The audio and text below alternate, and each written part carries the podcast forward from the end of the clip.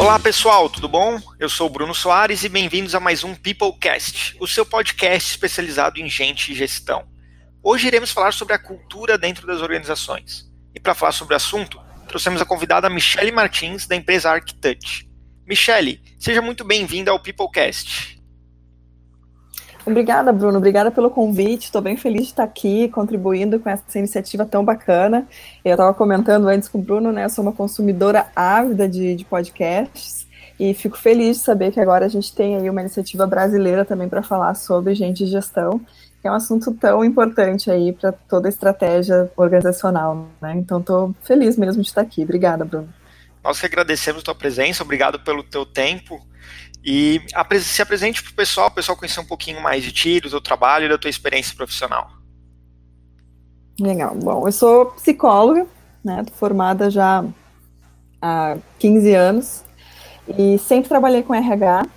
Comecei lá bem no comecinho como consultora, depois logo entrei em empresa e não saí mais. Assim, já passei por diversos segmentos, por indústria, por serviço, por tecnologia é, eu tive uma passagem pela ThoughtWorks, que é uma empresa de tecnologia bem conhecida aí do pessoal.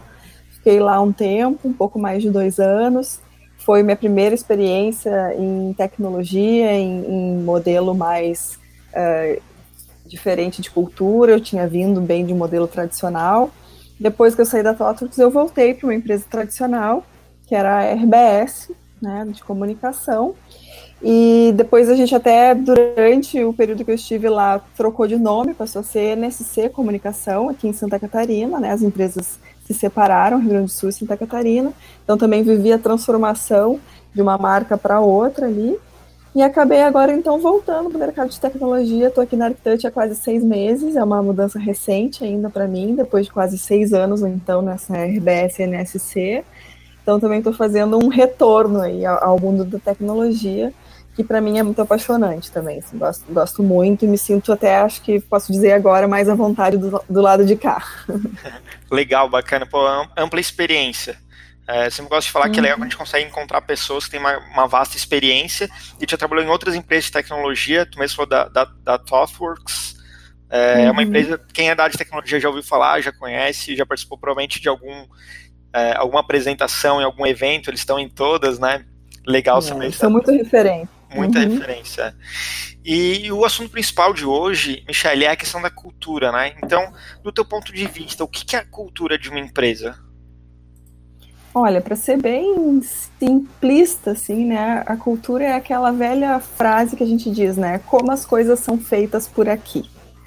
Como a gente se relaciona, como funciona, o que, que pode, o que, que não pode, os ditos, os não ditos, né? Então a cultura fala muito da alma da empresa é, é muito a personalidade dessa empresa.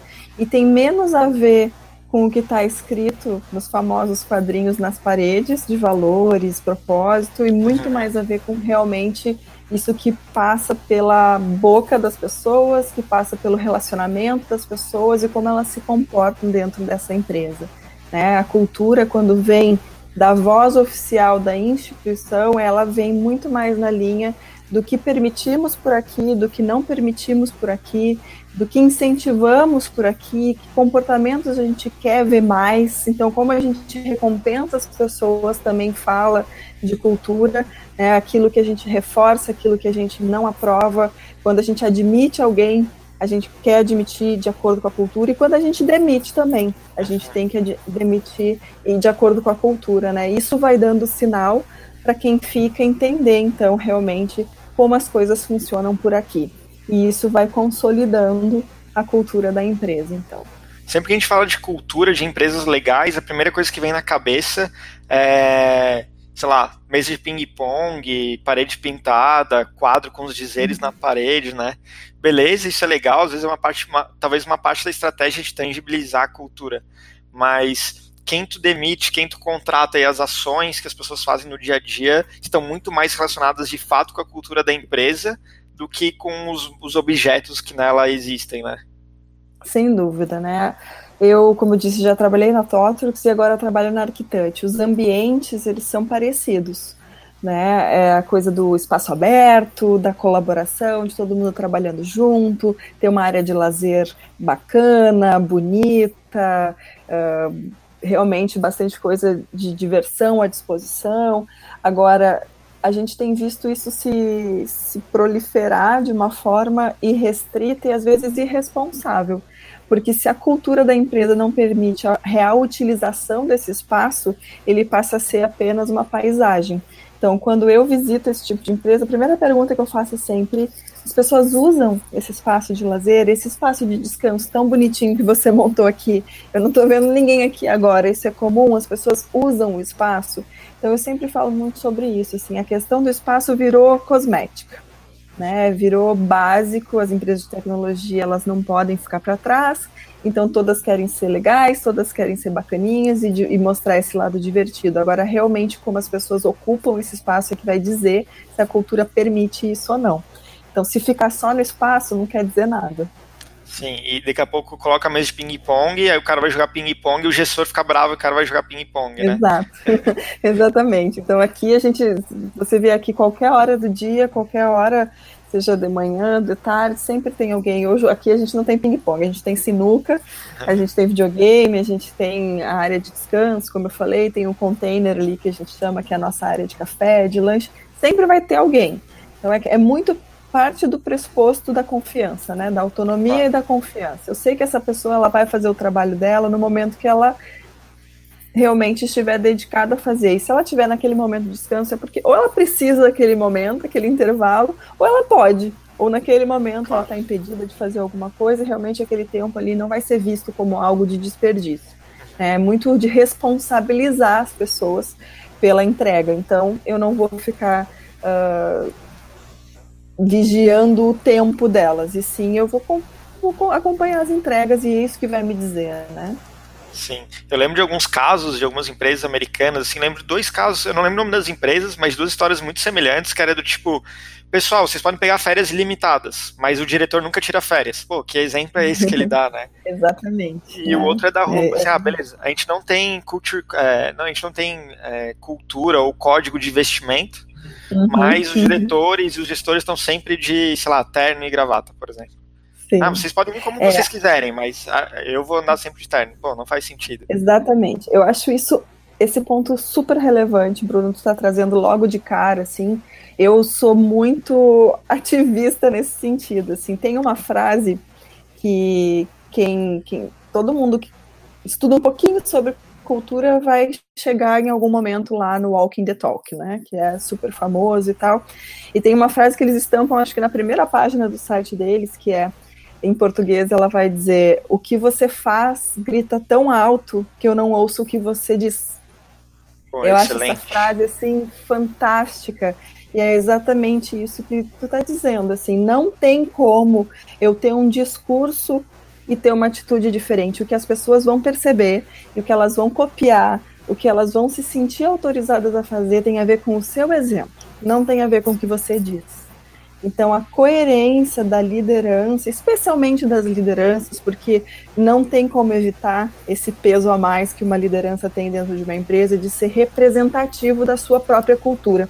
É, eu gosto também de dizer, e aqui na Arctante a gente trabalha muito com esse conceito, que todo mundo é guardião da cultura, não tem essa de, da área de people ser guardião da cultura. Todo mundo é guardião da cultura. Se você, na sua mesa de trabalho, identificar um comportamento de um colega desalinhado à cultura, ou um comportamento do seu gestor, do seu gerente de projetos desalinhado à cultura, não diga simplesmente, olha como a Architect permite essa incoerência, vá lá e faça alguma coisa, dê um feedback, converse com o seu colega, converse com o seu gestor. Se não adiantar, procure outras pessoas e peça ajuda, mas leve isso adiante, a responsabilidade é sua. Né? A gente, como liderança, a gente, como a área de people, a gente vai ver tudo que acontece na empresa. Então é muito fácil a pessoa ter essa postura de, de apontar incoerências, mas não se sentir dono daquilo. Mas é claro, como eu disse, não dá para negar o peso maior, sim, que uma liderança tem. Então, quando uma liderança tem uma postura incoerente ao que a empresa prega e a empresa permite isso, isso põe por água abaixo ah, muito trabalho. Impacta muito mais, né? Com certeza. As pessoas elas estão sempre te observando. É como filho, né? Eu tenho um filho de quatro anos. É, ele é uma esponja. Não adianta eu explicar mil vezes para ele. Se eu fizer uma coisa diferente, ele vai apontar para aquela coisa que eu estou falando, que é diferente do que eu estou explicando para ele. E numa empresa é a mesma coisa, é assim que funciona. Putz, muito legal. Acho que ficou sensacional essa parte que tu conseguiu contextualizar, dando vários exemplos. E aí o uhum. gancho que eu faço é o quão importante cuidar da cultura reflete no negócio, né? O quão importante a cultura é para um negócio, uma cultura saudável, uma cultura que permite ou não permite certas coisas, por exemplo. Uhum. Para mim é, é, a pura estratégia. É, não tem como dissociar a estratégia de um negócio da sua própria cultura. É, essa, isso que eu falei no início de o jeito que a gente faz as coisas por aqui o jeito que a gente reconhece sucesso por aqui, o jeito que a gente busca alcançar os nossos objetivos por aqui, isso é cultura e isso é estratégia. Né? Se a gente for para a linha das recompensas, mais ainda. Né? Então, o que, que eu vou reforçar, o que, que eu vou reconhecer dentro dessa organização como um comportamento de sucesso? O que, que eu digo que é resultado quando eu defino o que é resultado para o meu negócio, eu também estou dizendo o que, que é a cultura desse negócio. Eu posso dizer que o resultado é apenas financeiro e que o resto não me importa. Isso vai ditar uma série de comportamentos ao redor disso. Isso é cultura também. Então eu não dissocio cultura de resultado de negócio ou de estratégia de negócio. E por isso ela é tão importante. E voltamos ao ponto da incoerência. Quando as empresas agora, por muito modismo, essa coisa da marca empregadora está muito em voga, então todo mundo quer falar de propósito, todo mundo quer falar de, de marca empregadora, quer se vender, criam discursos muito bonitos que acreditam que é aquilo que vai atrair pessoas é aquilo que é mais vendável no momento, mas não conseguem dar consistência para o seu dia a dia, porque o seu negócio aponta numa outra direção. Então eu sempre falo, a gente não pode nem correr o risco de criar uma cultura como uma estratégia paralela ao negócio. Primeiro, a gente define a estratégia do negócio. Qual é o nosso resultado mais importante? Quais são os indicadores que essa organização vai valorizar como sucesso? E a cultura vem daí também. Os meus atributos de cultura, de marca empregadora, são os mesmos atributos que fazem essa empresa ter sucesso. Então a coerência começa ali, e não como algo feito pela área de people para fazer marca empregadora. Eu já passei em cenários diferentes, como eu disse antes, já vivi coisas bem diferentes nesse sentido e eu só eu posso afirmar que só funciona quando as duas coisas andam juntas. Né? Não, é, então... não é nem que ele que a cultura impacta no negócio, que a cultura faz parte do negócio, né? Não, é o negócio. É o negócio. É o negócio. Então, assim, nós aqui somos uma empresa de consultoria, né? Nós não temos produto, nós somos uma empresa de serviço. Então, a gente vende para o cliente a realização do produto que ele deseja, né? Sempre customizado.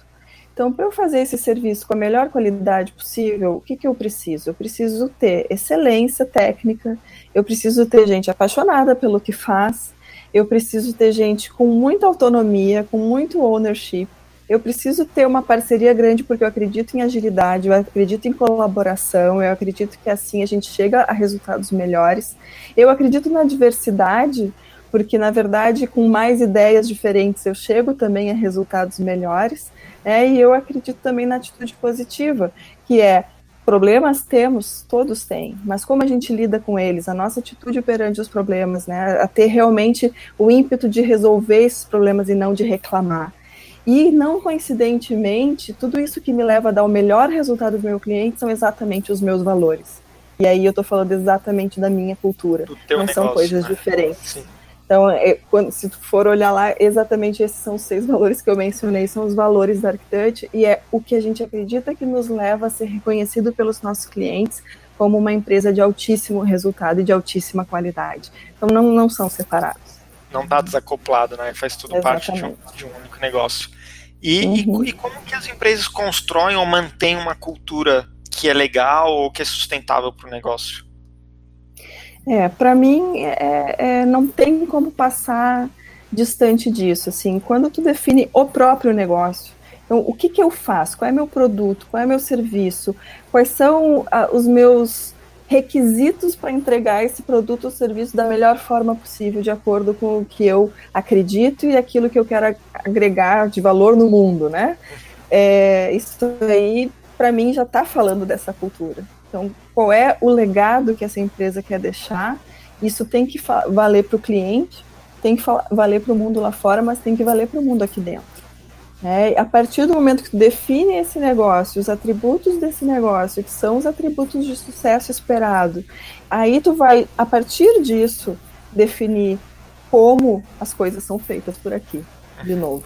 Né? Então a coisa é, é, é, como se a gente ficasse andando em círculos, a gente vai cair sempre na mesma resposta. Assim, se eu sei exatamente o que eu, como empresa, quero entregar para o mundo, eu tenho que saber também como, não é só o que como eu quero entregar isso para o mundo. E as pessoas que eu tenho fazendo isso aqui dentro precisam ter esse alinhamento do como, muito mais do que o que. Né? Então, para mim, começa ali. E quando isso vem junto, não é necessário construir uma cultura. Essa cultura ela nasce com o negócio.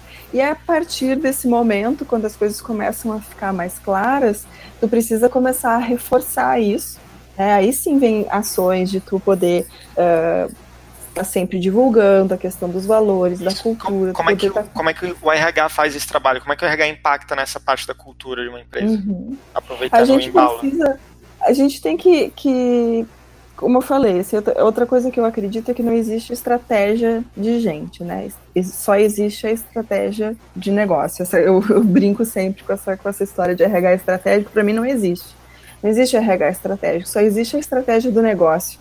E a gente que trabalha com RH só vai ser estratégico se a gente tiver intrinsecamente junto lá na origem da estratégia do negócio. E aí eu sou apenas uma derivação, né, de tática, de construção dessa estratégia, mas eu não tenho uma estratégia à parte que é a estratégia de RH ou estratégia de people, né?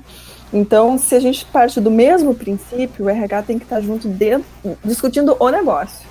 Uhum. Eu não tenho que estar lá, eu não tenho que ir para a reunião de liderança para falar de cultura. Eu tenho que estar lá na reunião discutindo o negócio e o resultado dessa empresa e como a gente chega lá.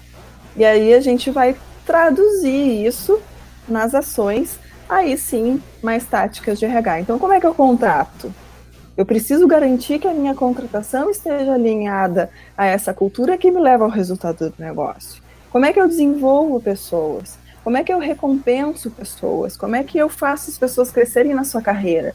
Que tipo de comportamentos eu vou incentivar através dos meus programas, das minhas políticas, para que as pessoas entendam como as coisas funcionam por aqui? E aí eu vou reforçando esses comportamentos de acordo com o que leva a cultura de sucesso do negócio dessa empresa. E através, então, das, dos programas, das políticas, das ações que, que vão estar traduzidas em táticas de RH, é que essa cultura vai estar é, sendo disseminada. Então, eventualmente, tu pode ter ações específicas, vamos falar sobre os valores, vamos falar sobre cultura, vamos falar sobre propósito, mas não necessariamente. Se ficar muito só nisso, pode correr o risco de ser artificial. Tu tem que traduzir isso para aquilo que acontece no dia a dia. E eu gosto de dizer que quando a coisa está fluindo bem, acontece uma seleção natural. Ou as pessoas que não se identificam com essa cultura e que não conseguem se reconhecer nela, elas acabam saindo porque elas mesmas não se identificam, ou a empresa, às vezes, quando a pessoa não toma essa atitude, precisa tomar também. Então, a seleção é a da adaptação, né? Não é a lei do mais forte, é a lei do que melhor se adapta. E a gente precisa estar sempre muito ligado nisso, para que a seleção natural aconteça na direção da cultura. Então, eventualmente, vamos dizer, tu cria um programa de carreira como o nosso aqui, onde a gente diz o tempo inteiro, seja dono da sua carreira, construa o seu caminho, vamos te dar todas as condições, todas as ferramentas, o ambiente propício para o seu desenvolvimento, mas é você que vai dizer qual é o seu próximo passo. Uhum. Aí eu recebo uma queixa do tipo: não existe plano de carreira, eu não sei qual é o meu próximo passo, porque a empresa não me diz o que fazer para crescer. Esse discurso está totalmente desalinhado à minha cultura. Eu não preciso dizer isso para a pessoa. Eu preciso fazer que ela entenda que isso que ela está demandando ela não vai encontrar aqui. Uhum. Então, o pano de fundo dessa conversa é um desalinhamento cultural, mas tu não necessariamente está falando de cultura, tu está demonstrando coerência entre o teu discurso do que, que é jornada de carreira para gente e quando tu diz para a pessoa vai por aqui, não vai por ali, tu está sendo coerente com o teu discurso. Perfeito. Então, quando tu não entrega o que ela está demandando, porque não tem nada a ver com a nossa cultura, tu já está falando de cultura. Então, trabalhar cultura, na verdade, muitas vezes não é objetivamente trabalhar cultura, é trabalhar com que todos os teus planos estejam direcionados para mesma uh, para o mesmo propósito. Não, muito legal isso que tu falou, esse, ainda mais com esse exemplo prático, é, esse, às vezes o colaborador entra achando que vai acontecer tal coisa, às vezes foi um erro no processo seletivo, às vezes uhum. própria interpretação do próprio colaborador, uhum. né, de achar que ia ser de um jeito, né, uma expectativa, uhum. e aí quando tu alinha isso, porque o colaborador pode, depois de uma conversa dessa, entender ter o estado, falar, ah, beleza, agora eu entendi, e ele vai, ele vai uhum. arrumar o rumo dele, vamos dizer assim, ou realmente uhum. ele vai entender, a empresa vai entender também que, cara, não faz sentido ter ele aqui, Exato. ou o próprio colaborador falar, não faz sentido ele estar aqui, uhum. porque eu preciso de alguém me guiando. Esse é o meu perfil, por exemplo, né? Uhum. Não o perfil do é. Bruno, mas o perfil do colaborador, é. É, de ter que ter alguém guiando ele. Uhum. Uhum. E, e pra gente fechar, Michele, tem uma outra questão que é um link com uma coisa que tu falou lá no começo, que é a questão do propósito, né? Tu vê alguma relação entre propósito e cultura dentro das empresas? Com certeza, né? Tem a ver bastante com isso de não é só o que você faz, mas é por que você faz, né? E como você faz. Então, assim, eu acho muito importante hoje as empresas fazerem essa reflexão do, na verdade, por que, que elas existem, né? Então, a gente aqui, a gente desenvolve aplicativos para, né, mobile. Então, ah, eu posso dizer que simplesmente eu desenvolvo aplicativos em tecnologia iOS, Android, Xamarin, etc além de outras coisas. Isso é o quê? Mas por que, que a gente faz isso? Por que, que alguém algum dia teve essa ideia e investiu uma certa quantidade de dinheiros nesse negócio e hoje está aí crescendo, né, e tomando essa proporção? É, Para nós, a gente tem um, uma frase lá que fala sobre construir conexões de significado entre as pessoas. A gente acredita muito que se fala muito nisso, né? Que o digital transforma a maneira que o ser humano se relaciona. Mas a gente acredita muito que o aplicativo ele é uma ligação mais profunda ainda entre o usuário e a empresa, né, o fornecedor e o cliente, como a gente queira colocar isso, porque o aplicativo, o aplicativo ele é mais íntimo, né? Então ele parte de uma decisão desse usuário, de primeira coisa é baixar isso no seu device pessoal. Então, a partir desse momento, tu permite que esse aplicativo entre na sua vida, ocupe espaço na sua memória do seu device. Então, essa conexão ela é mais profunda do que simplesmente entrar na página de uma empresa, consultar uma rede social daquela empresa. Então, a partir do momento que tu tem no teu celular, um celular daquela um aplicativo daquela empresa, tu fez uma conexão muito mais profunda de significado. Então, é a maneira com que a gente acha que as pessoas se relacionam com as marcas e com as organizações de uma maneira um pouco mais profunda. Então tem todo um significado por trás disso e também vem para dentro da empresa da questão das conexões de significado, como a gente se relaciona aqui dentro. Né? Então a coisa, como eu disse, sempre tem que valer para fora. Então o meu propósito tem a ver sim com o que eu entrego de valor para o meu cliente, né? minha proposta de valor mas também tem que ter a ver com a proposta de valor né, no Employee Value Proposition também, que é o outro lado da, da cadeia. Né? Então, não podem ser coisas totalmente desconexas. E por isso acaba falando de cultura também. Porque a pior, uma das piores contradições, eu falei antes da contradição de um líder que fala uma coisa e faz outra, né? Que eu acho que é talvez a pior. Mas uma das piores é também ter uma proposta de valor que vale só para fora e não vale para dentro.